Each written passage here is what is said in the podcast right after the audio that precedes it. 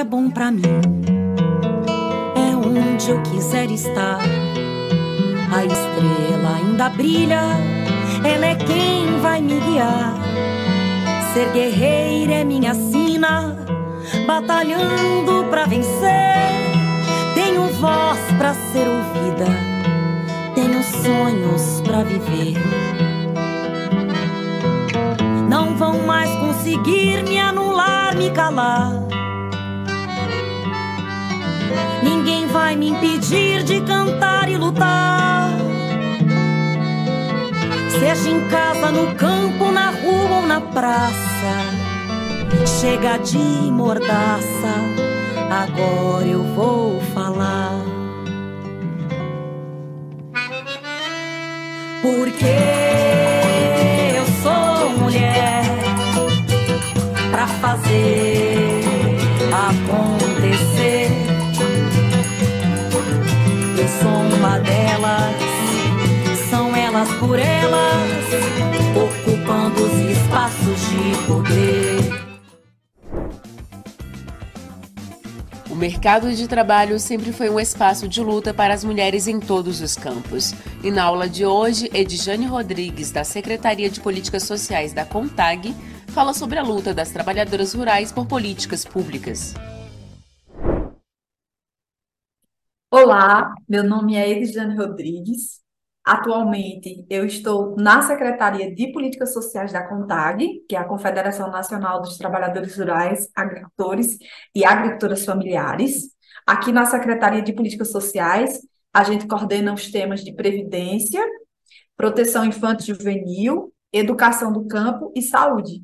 E eu sou sertaneja, né? Filha de um assentado do crédito fundiário, uma importante política aí pública, é, e de Alagoas.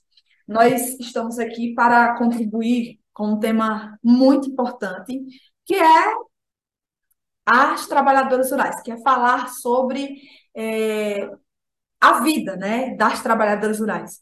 E, claro, assim, para começar a falar sobre isso, acho que é, primeiro eu, eu perpasso por dois elementos. Um é que é falar da minha trajetória, né, falar da minha história.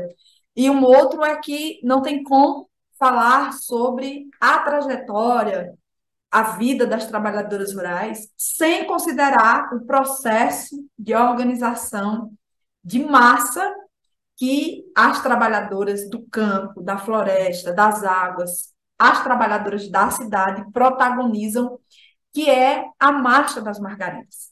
E aí a gente sabe que houve, houveram muitas lutas das agricultoras familiares, das trabalhadoras rurais. A princípio, inclusive, para que o nosso trabalho, o trabalho que a gente desenvolve na terra, o trabalho que a gente desenvolve em nossos lares, fossem reconhecidos como trabalho produtivo, porque é, é, é, um trabalho que sempre ficou muito na invisibilidade, né? Então é como se ele não existisse, e como consequência disso, é como se nós também não fôssemos trabalhadores rurais. Então, uma das grandes conquistas ali, meados dos anos 80, foi o nosso reconhecimento enquanto é, trabalhadores rurais. Né? E a partir daí desencadeou uma série de outras lutas por políticas públicas e por condições de vida.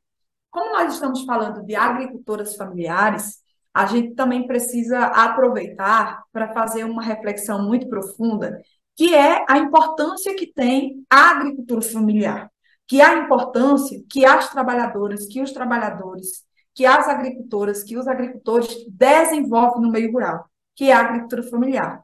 É, a agricultura familiar, hoje, os dados, né, eles nos mostram que é responsável por 70% dos alimentos que são produzidos e que a gente consome diariamente. Né? Então, é, a agricultura familiar ela é responsável pela segurança e soberania alimentar do nosso país é, e garante, inclusive, uma alimentação saudável.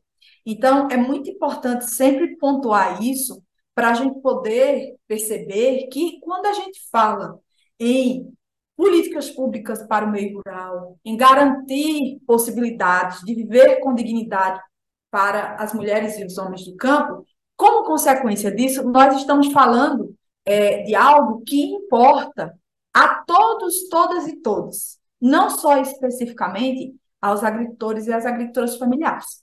E é importante também dizer, nesse contexto político, que nesses últimos anos nós vivenciamos é, tempos muito difíceis, né, de muitas incertezas para nós mulheres.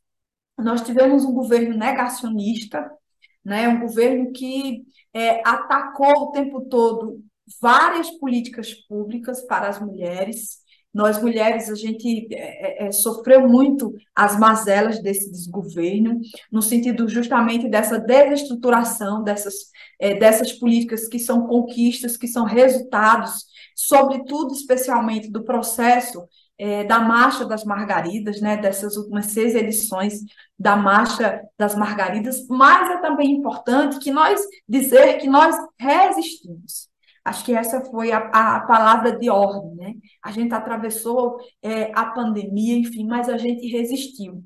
E onde quer que nós estejamos, enfim, nos nossos lugares, no nosso dia a dia, no nosso território, na nossa comunidade, no nosso assentamento, no nosso cotidiano, nas, nas nossas lutas, nós estivemos organizadas.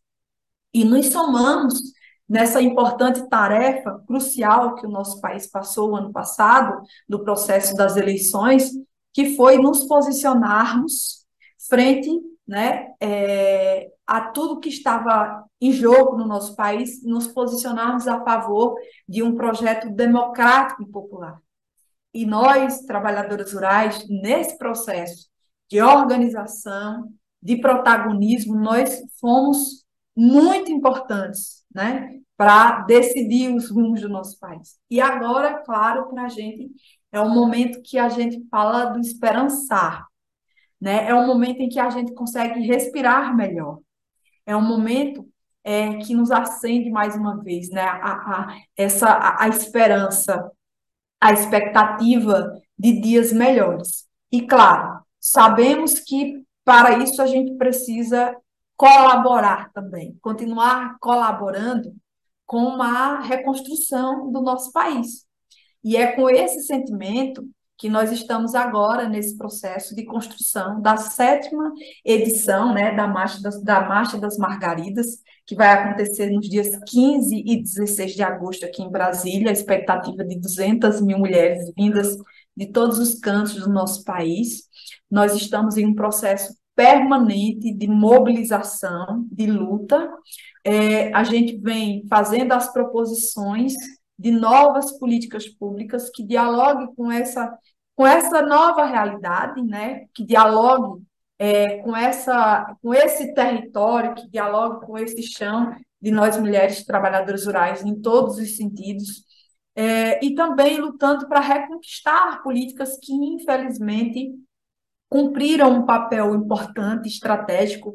Poderia até citar, por exemplo, um é, que eu particularmente admiro muito, que é o Programa Nacional de Documentação da Trabalhadora Rural, né? Esse seria um exemplo. O Programa Nacional de Documentação da Trabalhadora Rural foi criado em 2004 pelo Ministério do Desenvolvimento Agrário com o intuito de garantir a emissão gratuita de documentos civis e trabalhistas, assegurando assim às mulheres atendidas o exercício de seus direitos básicos. Entre 2004 e 2009, o governo federal realizou mais de 2 mil mutirões itinerantes em 2.368 municípios rurais, garantindo a emissão de mais de 1,22 milhões de documentos que beneficiaram em torno de 550 mil mulheres trabalhadoras rurais e que foram é, é, políticas, que foram programas que, infelizmente, nesses últimos anos foram extintos. Nós já tivemos grandes novidades né, do nosso novo governo, por exemplo, aí o investimento em assistência técnica, com esse olhar para nós mulheres do campo, a própria é, a valorização do salário mínimo para a gente também é muito importante, né? Porque isso diz respeito, inclusive, à renda, né? É, eu poderia também citar o novo programa Bolsa Família, porque a gente sabe que esse é um programa muito importante, especialmente para as chefes, para as mães chefes de família, né? É, e tantas outras políticas que estão aí pautadas e que com certeza nos devolvem essa possibilidade da gente viver com dignidade, da gente viver, da gente viver bem, né? E é por isso, inclusive, que a sétima edição da Marcha das Margaridas, ela traz esse lema, né? Pela reconstrução do Brasil e pelo bem viver. É importante dizer que nesse momento, nós da CONTAG, nós estamos em um processo de negociação, né? Nós entregamos a pauta do Grito da Terra Brasil, é, ainda no mês passado, ao governo federal. Estamos agora nesse momento intenso de negociações, perpassando por diversos ministérios, com várias proposições de políticas, de programas. A nossa expectativa é que no final desse mês o nosso presidente possa já nos trazer as, as, respostas. E logo mais, com certeza, nós estaremos entregando a pauta aí da Marcha das Margaridas, que está nesse processo de construção e de elaboração. E para isso, né, esse formato também se dá em um processo intenso e permanente né, de formação, de capacitação, de debate, de diálogos, é, a nossa sexta edição, a nossa sétima edição da marcha, por exemplo, ela traz três eixos, né? Três eixos políticos, é, dentre eles o eixo da democracia participativa e soberania popular, poder e participação política das mulheres, vida livre de todas as formas de violência, sem racismo e sem sexismo, é, autonomia e liberdade das mulheres sobre o seu corpo e a sua sexualidade, proteção da natureza com justiça ambiental e climática, autodeterminação dos povos com soberania alimentar, híbrida e energética, democratização do acesso à terra e garantia dos direitos territoriais e dos maretórios, direito de acesso e uso social da biodiversidade e defesa dos bens comuns, vida saudável com agroecologia e segurança alimentar e nutricional, autonomia econômica, inclusão produtiva, trabalho e renda, saúde, previdência e assistência social pública, universal e solidária, educação pública não sexista e antirracista e direito à educação do e no campo e universalização do acesso à internet e inclusão digital. É, percebam que quando a gente faz a apresentação desses é, 13 eixos né, que nos levam aí a marchar em Brasília no mês de agosto, ao mesmo tempo, nós estamos posicionando que projeto é esse que nós queremos para o nosso país, especialmente para o campo. Qual é o projeto que a gente quer para as nossas vidas, que a gente quer para os nossos é, territórios, para as nossas comunidades, que projeto é esse que nós queremos para os nossos filhos, né?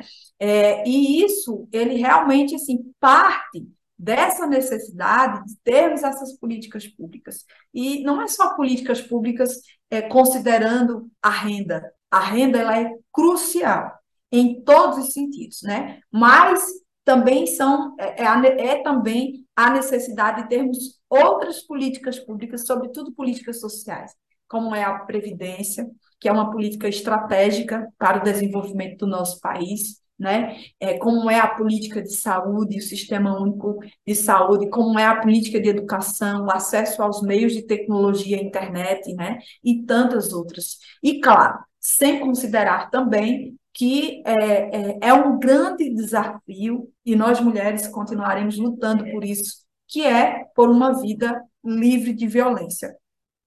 Então, é nesse sentido, né, com essa com esse sentimento de pertencimento, com esse sentimento do esperançar, é, com esse sentimento de colaborar com a reconstrução do nosso país, de termos um governo democrático e popular, onde a gente consegue apresentar as nossas proposições, onde a gente dialoga, onde nós somos é, ouvidas, né, respeitadas, que a gente está nesse processo aí é, de desafio bom, que é a construção da sétima edição da Marcha das Margaridas.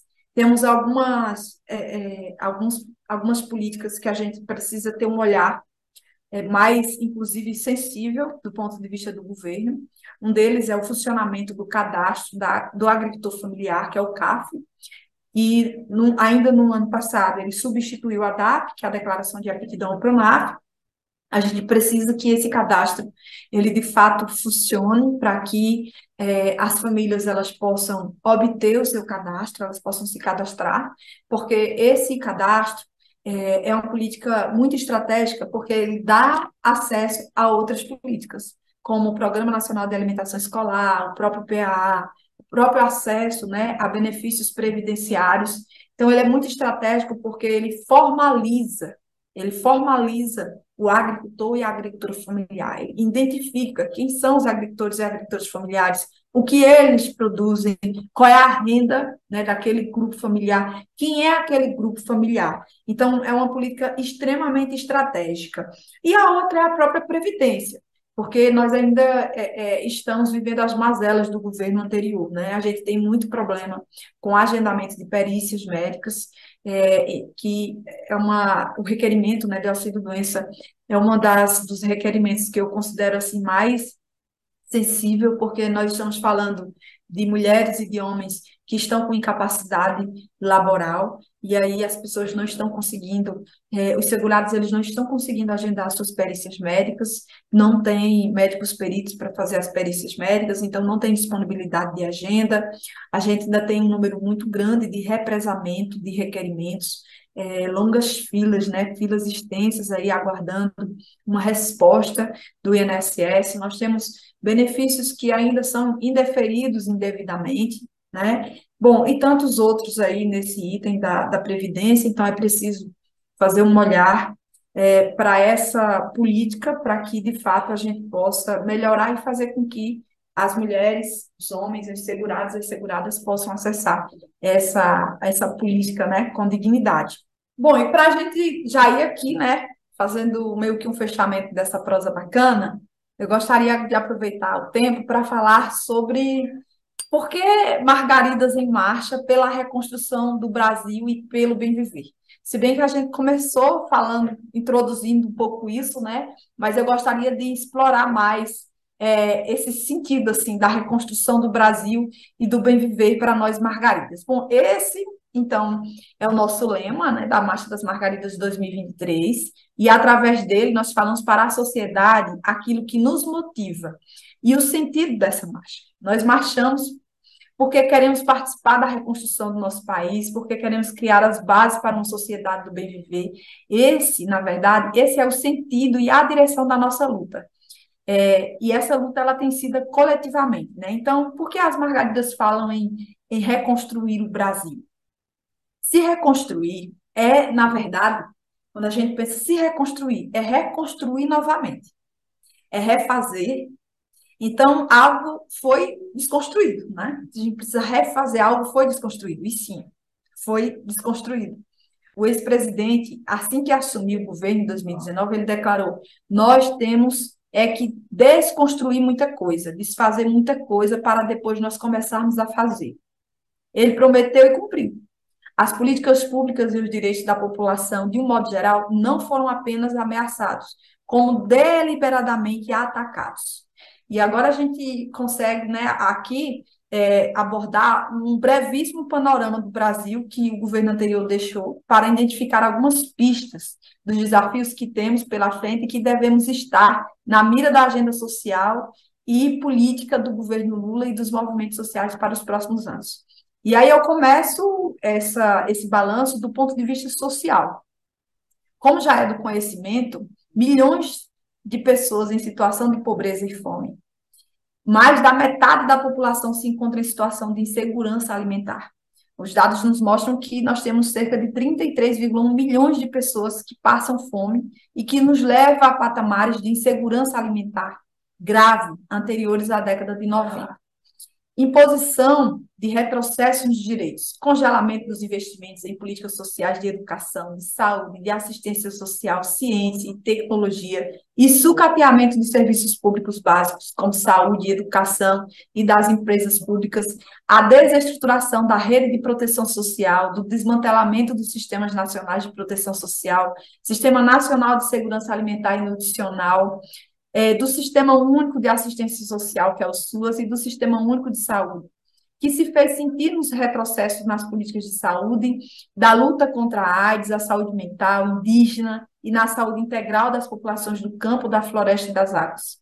E é importante aqui, inclusive, mencionar, né, do adoecimento, assim, no meio rural.